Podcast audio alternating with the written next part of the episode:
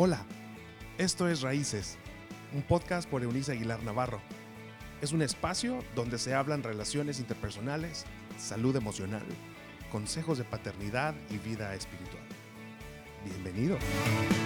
Hola, qué lindo volver a estar contigo. Otro momento de reflexión aquí en Raíces por Eunice Aguilar Navarro. ¿Qué es mi idea? La idea es animarte poder levantar tu vida y hacer de este caminar de tu cotidianidad un caminar romanceando con Cristo. Creo que eso puede cambiar completamente tu óptica de vida, tu manera de asumir y hacer esta vida y por lo tanto mirar al futuro con esperanza. Hoy día tengo una reflexión muy uh, interesante a propósito de tiempos difíciles. Dice así, pero benditos son los que confían en el Señor y han hecho que el Señor sea su esperanza y confianza. Son como los árboles plantados junto a la ribera de un río con raíces que se hunden en las aguas. A estos árboles no les afecta el calor ni temen los largos meses de sequía. Sus hojas están siempre verdes y nunca dejan de producir fruto tremenda declaración del texto bíblico. Tú lo puedes encontrar en el texto bíblico católico, romano o en cualquier otra versión y lo vas a hallar puntualmente este en Jeremías, en el libro del Antiguo Testamento del texto bíblico que se llama Jeremías, su capítulo número 17, los versos 7 y 8. Yo lo he leído hoy de la nueva traducción viviente del texto bíblico.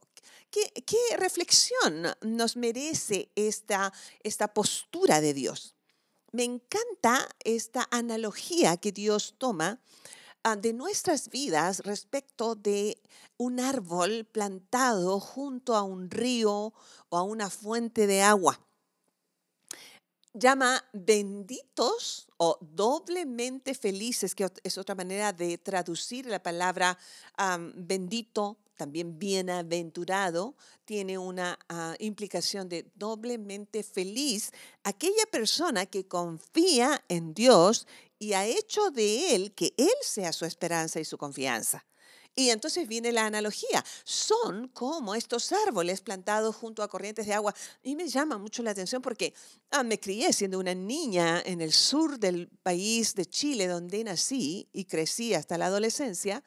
Ah, junto a un enorme lago.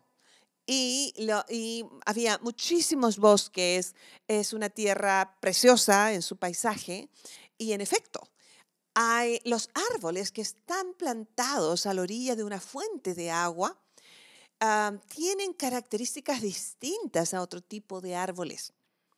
Dice el, ah, el, autor de esta frase en el texto bíblico que esos árboles eh, no les afecta el calor. Y dice, me, llama la atención porque le, coloca un, tipo de sentimiento a esta planta, a este árbol. Dice, ni temen a los largos meses de sequía. Es muy, muy interesante. Porque significa que mientras yo tenga una fuente de donde beber agua para alimentarme y hacer que la savia de un árbol esté produciendo hojas y vida, porque eso es lo que significa al final el agua que bebe, ¿qué importa las temperaturas que haya? Si tiene la fuente de agua, ah, dice sus raíces son profundas, están metidas en el agua.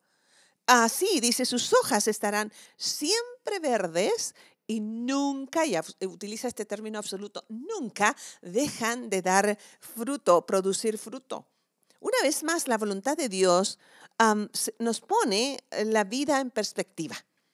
Los que confiamos o decidimos confiar en Dios, le hemos hecho nuestro dueño, es decir, nuestro Kyrios en, griego, nuestro Señor dueño absoluto de todo lo que somos y lo que poseemos, lo que hemos sido, lo que somos y lo que llegaremos a ser, le pertenece a Dios y a, este, a esa frase se, se resume le he hecho mi Kyrios, mi dueño, mi Señor absoluto. Y cuando una persona decide hacer de Dios en este romance su dueño de su mundo interior, entonces dice, esas personas seremos personas comunes, si bien, o sea, gente que no puede evitar las sequías. Nosotros, los que confiamos en Dios, no estamos exentos de que el coronavirus nos afecte. Por ejemplo, porque estamos en este tiempo de, miedo.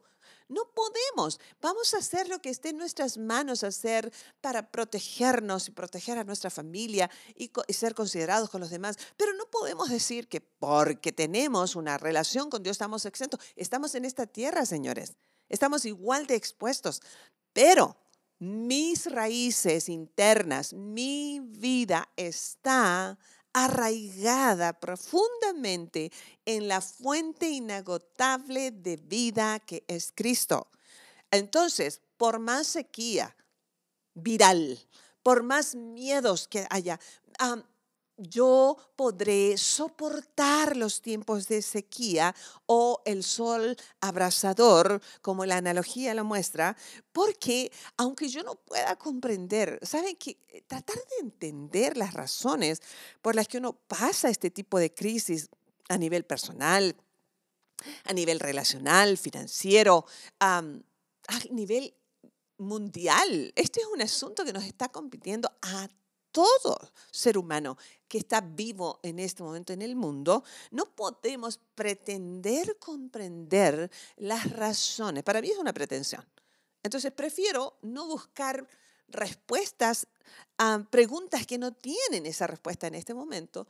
Decido, en cambio, arraigarme, beber de la fuente de la confianza y de la paz llamada Cristo, porque Él nos prometió que tenía para nosotros planes de bien y no de mal, para darnos un futuro lleno de esperanza más allá de las sequías o de los soles abrasadores típicos de vivir en este mundo. Así que le animo a decidir hoy, conversar, literalmente echarse el chal con Dios y decirle, estoy apanicado, estoy muerto de miedo por mi familia, tengo muchísimo temor por mi salud propia, no tengo idea qué va a pasar con la empresa, todo se va a detener, la economía de las naciones va a cambiar, señores. Pero Dios sigue siendo la fuente y tendré que tomar una decisión de cómo pararme frente a la vida. Ahora es cuando habrá que desarrollar esa parte del carácter llamada resiliencia, la capacidad de levantarme en medio de mis tormentas con honor y con valor y con esperanza. Así que hago con ustedes esta plegaria. Dios, en esta hora, yo decido no dejarme amedrentar por los días en que la sequía ha llegado a mi casa, a mi familia, a mis finanzas, a mi ciudad, a mi estado, a mi nación, esta sequía que ha tocado el mundo entero hoy, decido confiarte esto y más a ti. Tú eres la fuente que alimenta la savia de mi corazón, de mi alma. Tú eres la fuente que alimenta mi salud mental. Yo bebo de ti esperanza, paz, armonía, sonrisas y una visión que me permite ver más allá de las turbulencias desatadas en este momento. Recibo tu paz y tu confianza y Estoy decidido también a compartirla con todos aquellos que están a mi lado. En el nombre del Padre, del Hijo y del Espíritu Santo. Amén. Así amigos, podemos enfrentar nuestras horas con una visión diferente y contagiar, porque así como el virus contagia, por acercarnos demasiado a las personas, creo que podemos contagiar también lo bueno.